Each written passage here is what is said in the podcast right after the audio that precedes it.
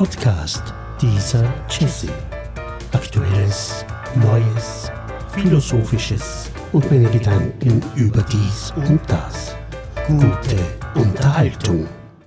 Herzlich willkommen, liebe Hörerinnen und Hörer auf den Podcast-Plattformen sowie den Zuseherinnen und Zusehern auf YouTube zur Reihe Der göttliche Podcast.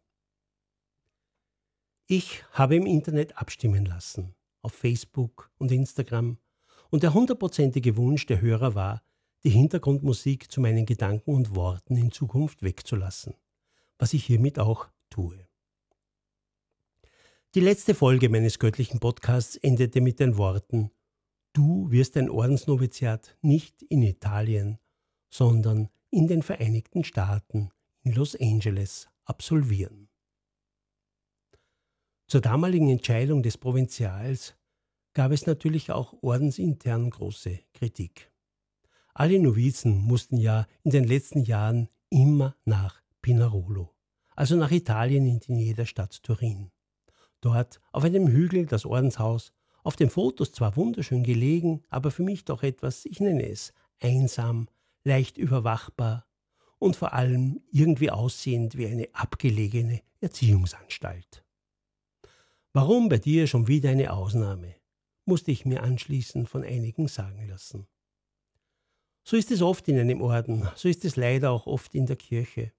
Es war immer so, warum jetzt anders? Alle anderen haben das auch machen müssen, es ist Tradition, Oft ist einfach wenig Verständnis für Neues. Auf einzelne Personen mit verschiedenen Begabungen, Bedürfnissen und unterschiedlichen Fähigkeiten, unterschiedlichem Alter wird meiner Meinung nach viel zu wenig eingegangen. Alles muss immer einheitlich sein, da wird lieber kritisiert, da werden lieber die Fehler Einzelner herausgepickt und hinten herum wird auch manchmal viel geschimpft. So altbacken wird geschimpft mit der Ausrede, wir sind eben auch nur Menschen. So stelle ich mir christliches Leben und eine christliche Gemeinschaft, die zusammenlebt, aber eben nicht vor. Der damalige Provinzialpater Rudi, dazu muss ich sagen, er ist genauso Musiker wie ich, er ist genauso empathisch wie ich, hat sich über diese Kritik hinweggesetzt. Und seine Kritiker verstummten langsam. Im Nachhinein betrachtet war es sicherlich die beste Lösung, denn diese konservative, eng denkende Ordenstradition in Italien, zumindest wie ich sie mir vorstelle, hat mit meinen Glaubensvorstellungen, mit meinem Glaubensleben sicher nicht viel gemeinsam. Ich denke, Gott kennt uns besser, als wir uns selbst kennen.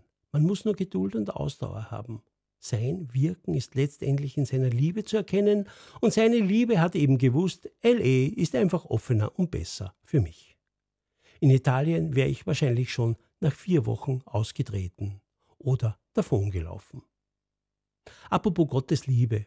So musste ich natürlich auch das tun, was ich eigentlich ganz ungern tat und vermeiden wollte. Ich musste nun, da ich ja aus der römisch-katholischen Kirche ausgetreten und in die neuapostolische Kirche konvertiert war, wieder offiziell in den Schoß der katholischen Kirche zurückkehren. Immerhin bezahlte mir der Orden ja auch dieses Jahr samt katholischer Ausbildung in den nicht so katholischen Vereinigten Staaten. Diesen Schritt hatte ich lange hinausgezögert, traf mich auf ein klärendes Gespräch mit Apostel Keinz in Linz, er, der mich vorher versiegelt hatte, also mir die Firmung auf andere Art in einem Sakrament der NRK noch einmal gespendet hat. Er lachte und meinte, Gottes Wege sind für uns Menschen oft nicht einfach, oft auch nicht zu verstehen. Bei mir hat er aber das Gefühl, und es ist stimmig, dass das alles zusammenpasst und auch Sinn macht. Man wird in der Zukunft sehen, meinte er, für was dieser Weg gut ist, und es wird sicher beiden Kirchen gut tun. So bin ich wieder in die römisch-katholische Kirche eingetreten. Ich gestehe aber, ich bin aus der neuapostolischen Kirche nie ausgetreten. Ich fühle mich auch noch immer in Gottesdiensten, egal welcher Kirche, sehr wohl. In LA fand man mich genauso auch in anglikanischen Kirchen. Ich unterhielt mich viel mit Baptisten, weil sie einfach geniale Bands in den Kirchen spielen haben, und ich verbrachte auch Zeit im Tempel der Buddhisten. Jahrelang hatte ich ja auch eine evangelische Freundin, deren Großvater Lektor ist und die auch sehr schöne Gottesdienste gestalten. Ich bete zu Gott, ich bete aus meinem Herzen und spreche nicht nur katholische Formulargebete. Wenn man so vieles im ehrlichen Glauben an Gott kennengelernt hat wie ich, sogar auch in den Moscheen in Istanbul gebetet hat, dann bekommt man einen ganz anderen Blick auf das große Ganze. So bin ich ein Anhänger des Religious Pluralism, also der pluralistischen Religionstheologie. Ich denke, Gott kann man in jeder Religion finden, wenn man ihn ehrlich sucht. Die Gemeinschaft der Kirche, sie ist wichtig. Die Lehre der Kirche ist wichtig. Aber das Zentrum, die Spiritualität meines Glaubens ist eindeutig Gott. In der Ökumene sind zum Beispiel aktuell rund 250 christliche Kirchen. Die NRK ist derzeit im Beobachterstatus, beziehungsweise sie ist Gastmitglied in der Arbeitsgemeinschaft der christlichen Kirchen. Man kommt sich näher, aber nur langsam. Da manches in der Lehre, wie zum Beispiel das entschlafenen Wesen, mit den anderen christlichen Konfessionen, ich würde sagen, überhaupt nicht kompatibel ist. Oder früher wurde auf die Exklusivität der neuapostolischen Christen so viel Wert gelegt, aber gerade diese Aussagen zum Beispiel, wir sind die einzig wahre Kirche oder wir sind die auserwählten Geschwister, ist genau das Gegenteil von einem Miteinander in der Ökumene. Apropos Miteinander. Ich kann mir nicht vorstellen, dass Gott diese Vielzahl an verschiedenen Kirchen überhaupt haben wollte. Ich denke, wir sollten eher das Gemeinsame und nicht ständig das Trennende sehen oder suchen um in Gottes Weinberg auch wirklich wirken zu können. Dazu gehört für mich zum Beispiel auch der interreligiöse Dialog. Wirklich beten habe ich zum Beispiel von einem jungen Muslim gelernt. Als ich vor ein paar Jahren jugendliche Flüchtlinge betreut hatte, er war aus Afghanistan und sehr gläubig, hat er mitten in einem Gespräch mit mir am Abend seinen Gebetsteppich auf den Boden gelegt und begonnen, das muslimische Maghrib also das Abendgebet, zu beten. Ich habe ihn dabei beobachtet, seine ihm vorgeschriebenen Bewegungen im Gebet beobachtet, habe die Augen geschlossen, dabei an Gott gedacht, seinen schön vorgetragenen Versen in Arabisch zugehört und plötzlich spürte ich eine Ruhe und eine Kraft. Ich bin mir sicher, Jesus war mitten unter uns. Ich begann damals zu weinen, so berührt war ich von diesem Moment, so berührt war ich von seinem Glauben und seiner Art des Betens. Aber nun zurück zum Alltag im Orden. So kam letztendlich der letzte Tag in Österreich. Wir feierten am Morgen noch gemeinsam Gottesdienst. Am Ende wurde ich vor allen verabschiedet, bekam vom Provinzial noch einen Segen für meinen Weg und der Direktor des Hauses, Pater Sigi, er, anstatt des Schlussliedes, legte er eine CD ein. Bier Jesu aus dem Requiem von Andrew Lloyd Webber mit Sarah Brightman und Paul Miles Kingston. Es wurde ganz still, ruhig hörten wir diesem wunderschönen Lied zu, es war genau meins. Und zum Schluss hatten wir alle Tränen in den Augen. Noch ein letztes gemeinsames Frühstück. Der Provinzial brachte mich anschließend zum Flughafen nach Wien-Schwächert. Seine Verabschiedung war ganz kurz. Ich merkte, es ging ihm nahe und wenig später hob das Flugzeug ab. Zwischenstopp in Düsseldorf und dann Direction Los Angeles. Es war ein langer Flug und ich hatte viel Zeit nachzudenken und auch Zeit, um zu lesen und um Musik zu hören. Stunden später in Los Angeles am Flughafen angekommen, eine enorm lange Warteschlange. Die Immigration Officers, bekannt für ihre ausführliche Befragung bei der Einreise in die Staaten, machten ihre Arbeit wirklich gründlich. Mein Visum galt für zwei Jahre und dementsprechend ausführlich war auch die Befragung. Ich denke, von einem Noviziat, also einer intensiven Ordensausbildung in der katholischen Kirche, ich also ein Austrian Religious, noch dazu in den USA. Davon hatte der Officer vorher sicher noch nie gehört. Ich vermute, er war wirklich interessiert, denn er erzählte mir zum Schluss, dass er Baptist sei und gab mir ein God bless and keep auf den Weg mit. So erblickte ich kurze Zeit später in einer großen Menschenmenge drei sonderbar aussehende Personen mit einem großen Schild. Gerhard, Welcome in the United States stand da oben. So viele Gerhards dachte ich mir noch, wird es hier nicht geben, und ich ging auf die drei zu. Ja, es waren drei Salesianer, die schon seit ungefähr zwei Stunden auf mich warteten. Ein Mexikaner, ein Mitbruder aus New York und einer war aus der Gegend von Brea. Das ist nördlich von Anaheim, also der kalifornischen Disney World.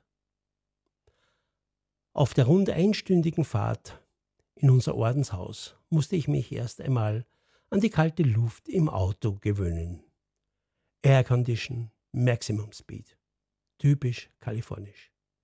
Sie sprachen auch so schnell und das in einem Dialekt, dass ich ihnen nur langsam folgen konnte. Und dann endlich waren wir da. Ganz anders als in Italien. Es war das Gelände einer riesigen Highschool. Der Schulbeginn stand kurz vor der Tür, der Campus war zu dieser Zeit aber noch ziemlich leer. Diese Highschool wird im kommenden Jahr für mich noch eine wichtige Rolle spielen. Anschließend lernte ich meine Kollegen kennen und schon war sie da. Die erste große positive Überraschung. Mein Zimmer natürlich mit Klimaanlage, ein King-Size-Bett, dazu ein bequemes großes Wohnsofa und Aussicht auf einen wunderschönen Park. Das Bad teilte ich mit einem jungen Kollegen, der aus London kam. Steve war sein Name, und er wurde in kürzester Zeit mein wichtigster Ansprechpartner und in Kalifornien auch mein bester Freund. Warum? Ihn verstand ich am besten.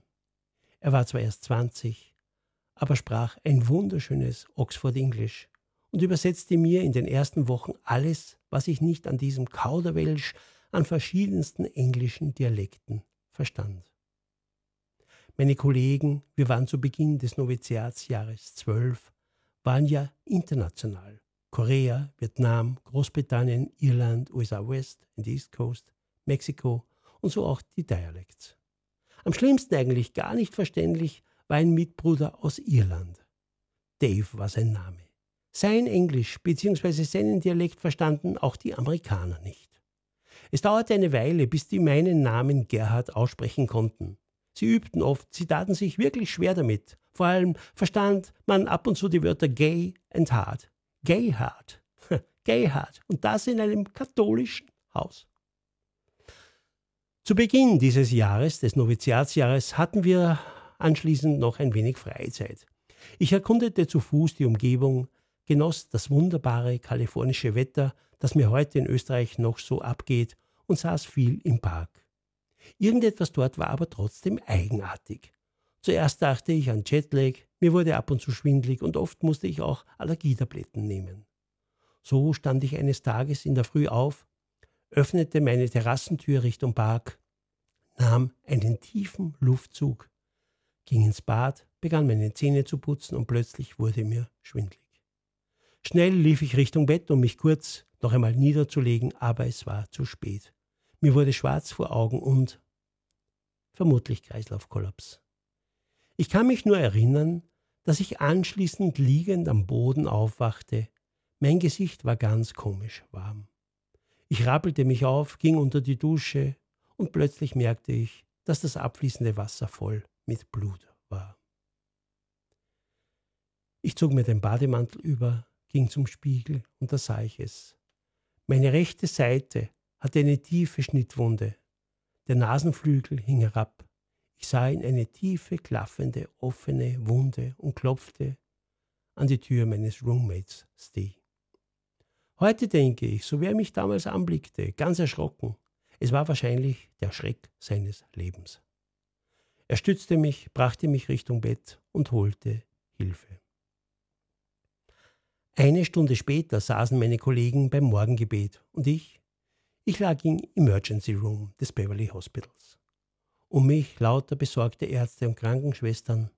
Na toll, dachte ich mir noch, das Jahr in den USA beginnt ja gut. Es war auf jeden Fall genauso wie in diesen amerikanischen Krankenhausserien. Emergency Room. Tja, und wie es weiterging, das hört ihr in der nächsten Folge meines göttlichen Podcasts. Podcast dieser Jesse. Aktuelles, Neues, Philosophisches und meine Gedanken über dies und das. Podcast dieser Jesse. Aktuelles, Neues, Philosophisches und meine Gedanken über dies und das.